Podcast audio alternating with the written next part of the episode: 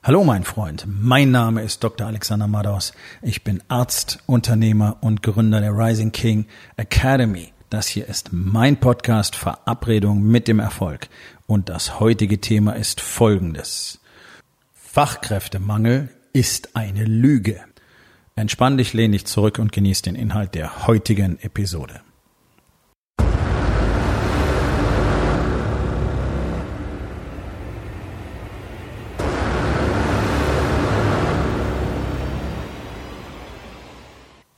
Das ist ja eins der, glaube ich, am meisten diskutierten Themen ähm, in der Unternehmerszene, würde ich mal sagen.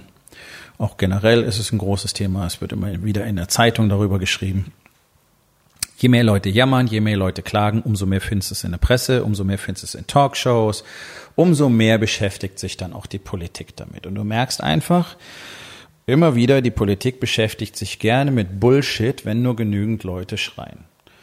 Alleine das zeigt doch schon sehr deutlich, wie wenig tatsächlich dieses Land geführt wird, wenn sich die Leute primär damit beschäftigen, was irgendwie viele Menschen zufrieden macht. Nun, Führung hat häufig was damit zu tun, dass man Dinge tun und durchsetzen muss, die eben erst erstmal viele Leute nicht zufrieden machen. Ja, ich habe neulich schon mal, ich glaube, es war in einem Video davon gesprochen, ähm, da kommen wir dann zu so wirren Gesetzgebungen, ähm, wie zum Beispiel das Führen von Messern. Ja, Führen heißt einfach das bei sich haben, äh, zum Beispiel mit sich tragen am Körper oder auch im Auto. So, da gibt es bisher schon eine Regelung, dass du kein Messer äh, mit einer feststehenden Klinge länger als acht Zentimeter mit dir führen darfst. Das heißt, es gibt immer noch viele, die fahren mit einem sogenannten Fahrtenmesser oder auch mit einem größeren Jagdmesser oder sowas im Auto rum, einfach um für den Fall eins dabei zu haben. Damit machst du dich strafbar. Und es ist gar nicht lustig, es kann dich bis zu 50.000 Euro kosten. Das ist ein Verstoß gegen das Waffengesetz. Und ähm, da sind unsere Behörden und Gerichte sehr unnachgiebig. Das heißt, wenn du also zum Beispiel Koch bist und fährst mit deinen Kochmessern von A nach B, weil du irgendwo kochen musst, machst du dich strafbar. Darfst du nicht. Es gibt keine Ausnahmeregelung. Ähm, also völlig schizophren. So, jetzt äh, beklagen immer wieder irgendwelche Menschen, dass es immer noch Gewalttaten gibt, bei denen Messern zum Einsatz kommen. Ja, wird es auch immer geben. Weil Leute, die ein Messer benutzen, um auf jemand anders einzustechen, die halten sich doch nicht an die Gesetzgebung und nehmen dann keins mehr mit, weil sie es nicht dürfen. Das ist doch völlig schizophren. Also es macht mich wirklich ähm, das belustigt mich, muss ich ehrlich sagen, weil es so dämlich ist. Auf jeden Fall will man jetzt sechs Zentimeter Klingenlänge als Maximum festsetzen. Das heißt, jedes durchschnittliche Taschenmesser, das irgendwie ja auch noch einen Gebrauchsnutzen haben soll, kannst vergessen. Das heißt, wenn ein Schreiner von A nach B fährt, äh, der gerne ein Taschenmesser am Gürtel hat, weil er es immer wieder braucht, darf er nicht weil die haben alle sechs, äh, mehr als sechs Zentimeter. Ja, acht Zentimeter ist ja schon relativ kurz, wenn du mit so einer Klinge arbeiten willst. Das ist nur ein Aspekt. Da sieht man, wie die Politik Entscheidungen trifft. Also da krähen irgendwelche Leute rum, möglichst laut und sagen, oh mein Gott, äh, das ist alles so furchtbar und jetzt fühlen wir uns alle unsicher und da macht man sowas. Anstatt, dass wir mal alle offenen Stellen in der Polizei richtig besetzen, dass die Jungs auch mal wieder Zeit haben, ihre Arbeit zu machen, dass die Lust haben, ihre Arbeit zu machen, weil ich kann es gut verstehen. Wenn du so überladen und überlastet bist und dann auch noch 80 Prozent deiner Zeit mit scheiß Papierkram verbringen musst, das ist doch ein Witz. Da hast du keine Lust mehr auf deinen Job. Mir ging es doch als Arzt genauso. Wir haben doch auch bis zu 80 Prozent unserer Zeit mit Papierkram verbracht. Das hat dann mit Medizin nichts zu tun. Natürlich hast du dann keine Zeit und irgendwann auch keine Lust mehr mit irgendwelchen Leuten zu reden, sondern du guckst einfach zack, zack, dass der Laden läuft und dann kommen die Angehörigen, wollen mit dir sprechen. Dafür ist tatsächlich keine Zeit. Und Genau dieser Punkt bringt mich auch zum heutigen Thema, nämlich Fachkräftemangel ist eine völlige Legende. Ich weiß nämlich, was Fachkräftemangel bedeutet, weil nämlich viele Kliniken Fachkräftemangel haben, ähm, den viele große Kliniken dadurch beheben, dass sie einfach möglichst viele Stellen nicht besetzen. Da freuen sie sich dann, sparen sie nämlich eine Menge Geld. Ich habe das selber erlebt. Ich habe in einem der größten Häuser in Deutschland lange gearbeitet, zehn Jahre lang. Ähm, vorher war ich an der Universität Tübingen knapp zweieinhalb Jahre lang, da war es das Gleiche. Ähm, da hat man auch bloß geschaut, dass man möglichst wenig Geld fürs Personal ausgibt. Ähm, da hat man uns offiziell verboten, Überstunden aufzuschreiben. War sehr interessant. Der damalige Verwaltungsdirektor des Uniklinikums Tübingen hat offiziell den Ärzten verboten, Überstunden aufzuschreiben. Was besonders prickelnd ist, wenn man dann erfährt, dass der Verwaltungsdirektor ähm, prozentual äh, am Überschuss des Klinikums pro Jahr beteiligt ist. Ne? Also es lässt sein Säckerl auch wachsen.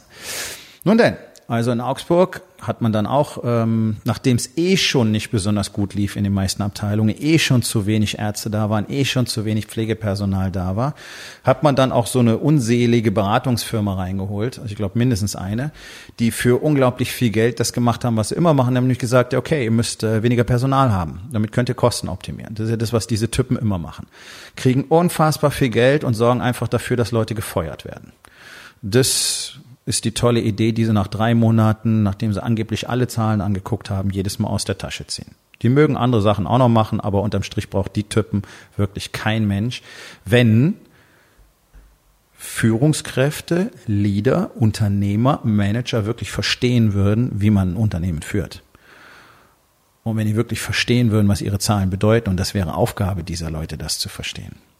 Aber nachdem ja jeder mauschelt, also gerade die großen Unternehmen, ne, die hier so die großen internationalen Marken, auch die großen deutschen Unternehmen, die international am Markt sind, die größten in Deutschland, mauscheln sich ja alle halb zu Tode mit ihren ganzen Verflechtungen, Tochtergesellschaften, wo fließt was hin, keiner blickt mehr durch und deswegen versteht auch keiner mehr, wie man denn wirklich so ein Unternehmen optimieren kann und wo man denn wirklich kosteneffizient arbeiten kann.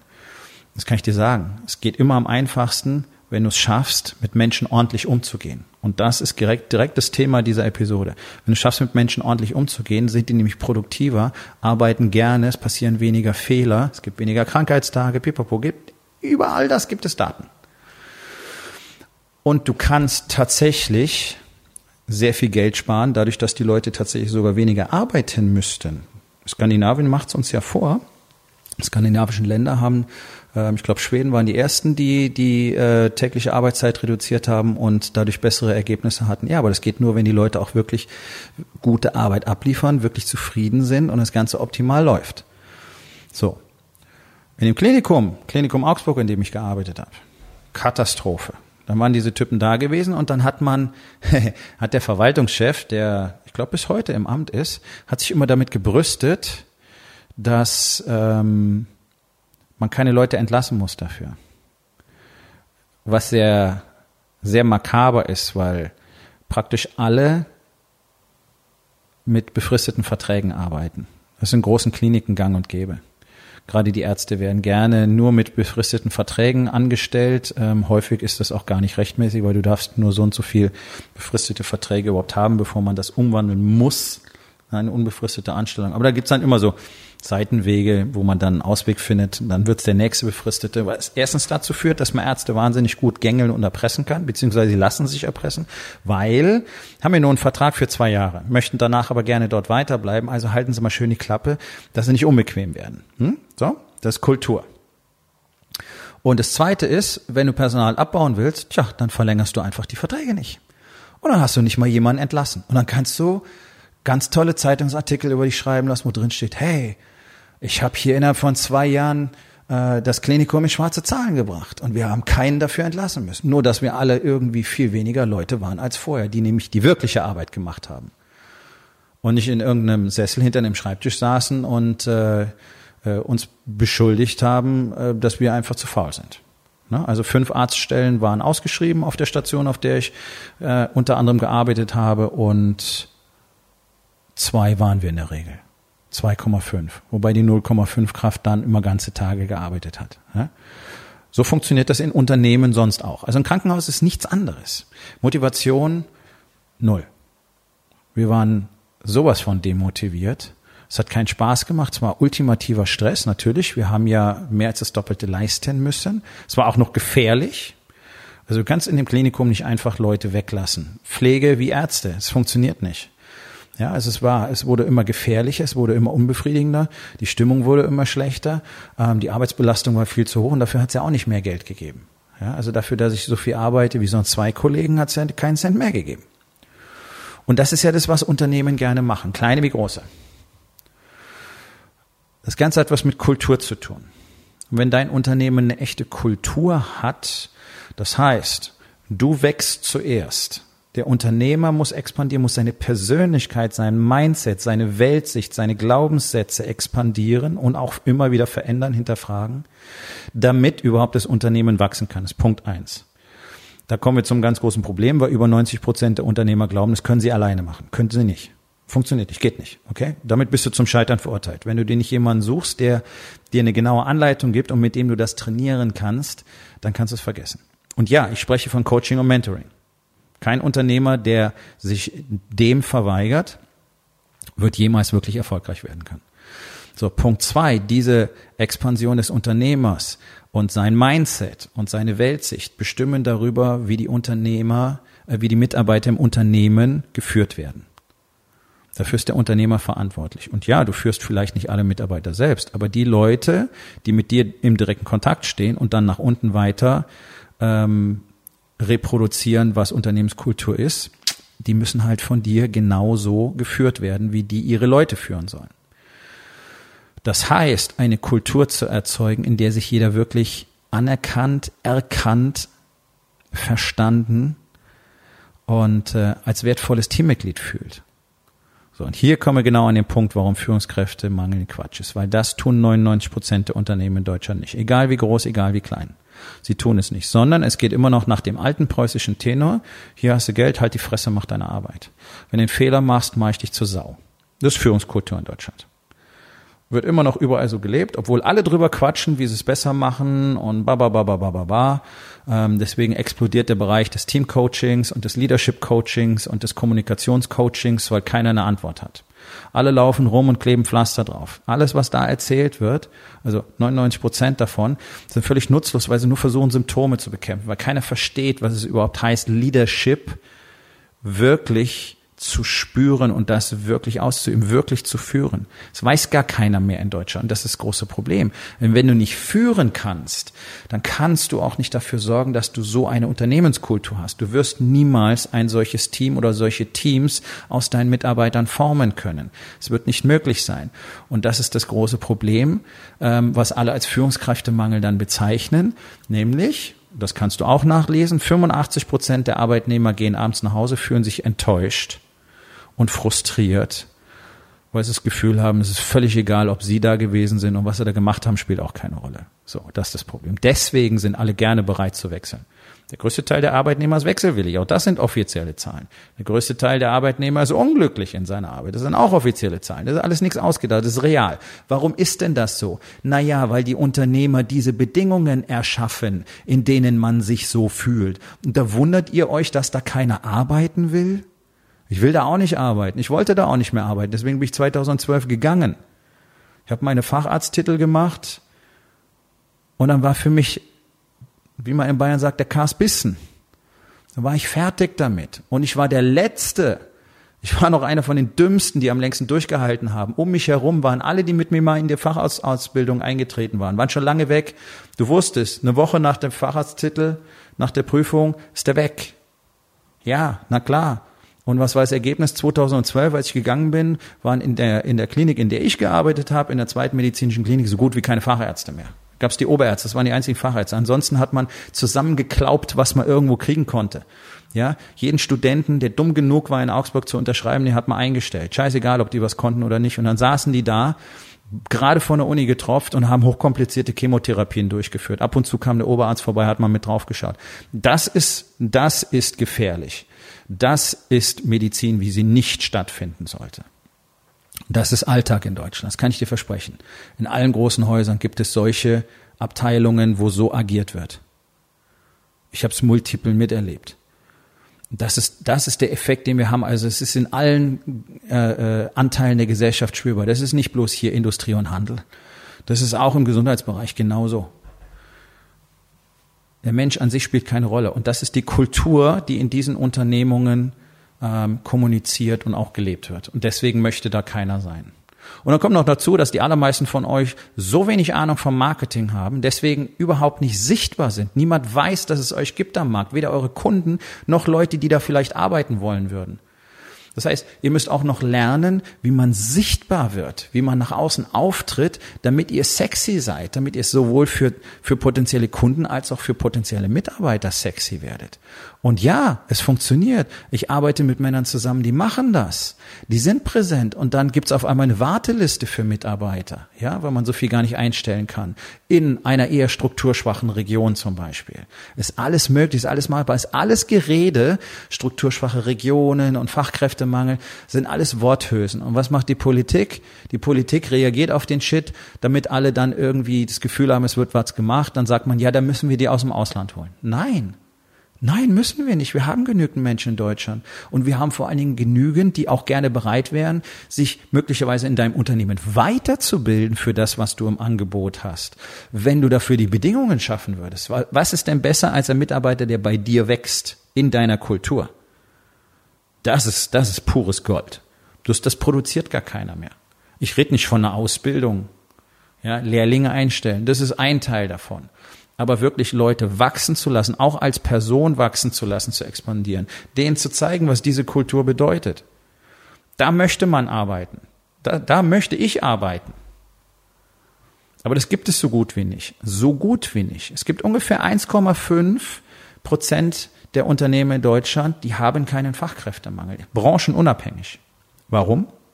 Das kann ich dir sagen weil die so ungefähr das machen, wovon ich hier gerade die ganze Zeit rede, weil die eine Unternehmenskultur erschaffen haben, wo es Spaß macht zu arbeiten, wo du dich akzeptiert und anerkannt fühlst, wo du dich wertvoll fühlst, wo du gerne in die Arbeit gehst. Und dann kriegst du auch noch Geld dafür. Und die bezahlen in der Regel auch noch besser, weil interessanterweise haben die in der Regel keine wirtschaftlichen Probleme, so wie ihr anderen alle. So wie 98 Prozent der Unternehmen in Deutschland, die immer wieder wirtschaftliche Probleme haben, keine echten Rücklagen, ständig Zwischenfinanzierung nötig zum Monatsletzten, mit der Gehaltsrolle und so weiter, Mitarbeiterprobleme, Mitarbeiterfluktuation, ähm, können nicht die Preise nehmen, die sie wollen, liefern nicht die Services, die sie anbieten, in der Qualität, wie sie sein sollten. Für die Produkte gilt das Gleiche und so weiter.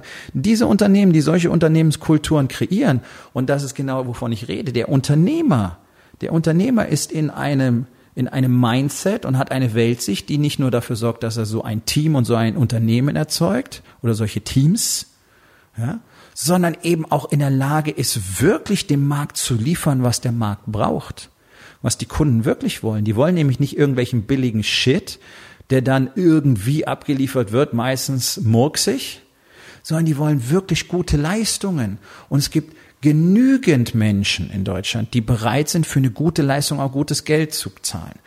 Bloß, ihr macht alle den Fehler, dass ihr glaubt, erstens, ich krieg ja keine Fachkräfte, zweitens, die sind alle viel zu teuer, deswegen bezahlt ihr viel zu wenig, die sind unzufrieden, betreuen eure Kunden schlecht, deswegen könnt ihr keine ordentlichen Preise nehmen, dann sagt ihr, die Kunden sind nie zufrieden, ähm, aber mehr kann man auf dem Markt nicht verlangen, ja, weil ihr alle bedienen wollt und weil ihr alle möglichst billig bedienen wollt. Und das müsst ihr gar nicht.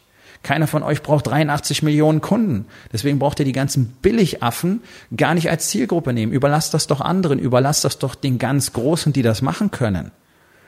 Der allergrößte Teil der sogenannten kleinen und mittelständischen Unternehmen ist doch gar nicht konkurrenzfähig über den Preis. Müsst ihr auch nicht sein, weil ihr viel hochwertiger anbieten könntet. Macht ihr aber nicht. So, und das kommt auch noch dazu. Das heißt, die Leute, die in deinem Unternehmen arbeiten, wissen, wir bieten ja nicht mal richtig gutes Zeug an. Was ist denn das für ein Selbstverständnis? Das ist eine Katastrophe. Und das Ganze steht und fällt mit dem Unternehmer.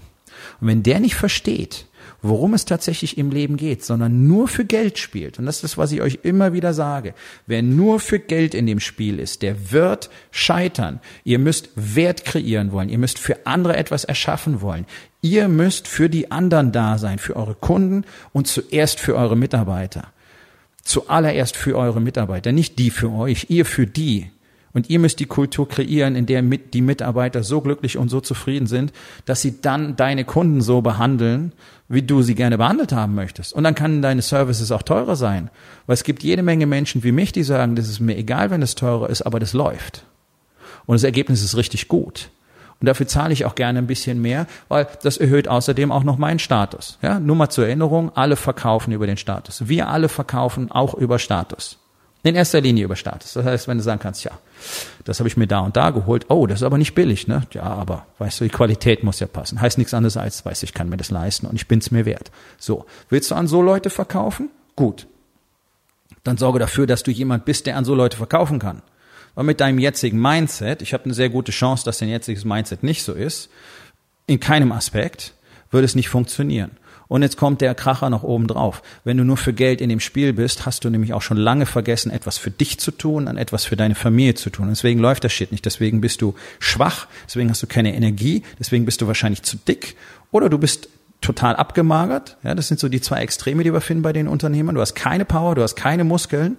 Du bist möglicherweise schon in Behandlung, hoher Blutdruck, Zucker nicht mehr so gut, Blutfette nicht mehr so gut, solche Sachen. Ja, okay. So und zu Hause Kommunikation mit deiner Frau? Wahrscheinlich nahe Null. Wenn es kein Streit ist, war es ein guter Tag. Deine Kinder? Oh, die sind schwierig. Mhm, genau, weil du nicht anwesend bist. So, das kommt alles, alles ein Konstrukt. Das ist das Mindset, was dazu führt, dass ein Unternehmen nicht so läuft, wie es sollte. So, wenn du jetzt lernen würdest, wie du alle vier Lebensbereiche gleichzeitig optimal bedienen kannst, handeln kannst, jeden Tag daran arbeiten kannst, dann kann ich dir versprechen, dass sich dein Leben innerhalb von wenigen Monaten unglaublich verändern würde. Das ist ja das, was ich selber erlebt habe. Das ist das, was ich jeden Tag lehre. Und das ist das, was ich jeden Tag in den Männern sehe, mit denen ich arbeite. Das ist kein Blabla, sondern das ist einfach das Ergebnis von einem ausgefeilten System von Strukturen und Routinen ähm, und allem, was dazugehört, dass, wenn du es täglich benutzt, genau dazu führt, dass dein Mindset sich so verändert, dass deine Handlungsweise sich so verändert, dass deine Kommunikation sich so, so verändert und dass du dann bekommst, was du willst. Das ist der Grund, warum ich die Rising King Academy gegründet habe. Das ist der Grund, warum es den nächsten Workshop am 5. und 6. Oktober hier in Hamburg gibt. Das ist der Grund, warum ich Unternehmern helfen will, weil für ihre Mitarbeiter und für ihre Familien in erster Linie. Weil ihr seid denen allen verpflichtet und das ist, glaube ich, den meisten von euch nicht klar. Wie sehr ihr diesen Menschen verpflichtet seid. Ihr habt euch dafür entschieden für diese Rolle. Also tu was dafür, dass du ihr gerecht wirst. Alleine wirst du es nicht hinkriegen. Ganz einfach. Du musst nicht mit mir arbeiten, aber arbeite bitte mit jemandem, der dir zeigen kann, wie es besser geht. Okay? Gut. Wenn du dein Leben verändern willst, wenn du, wenn du ein Teil von einer Gemeinschaft von Unternehmern werden willst, die all diese Dinge tun, von denen ich immer rede. Das ist real, es passiert. Dann gehst du auf rising-king.academy. Dort findest du mehr Informationen und die Möglichkeit, mit mir direkt Kontakt aufzunehmen. Aufgabe des Tages.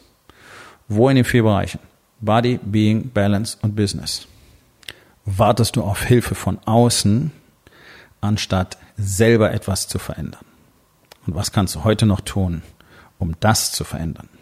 So, mein Freund, das war's für heute. Vielen Dank, dass du zugehört hast. Wenn es dir gefallen hat, hinterlass eine Bewertung auf iTunes oder Spotify und sag es deinen Freunden weiter.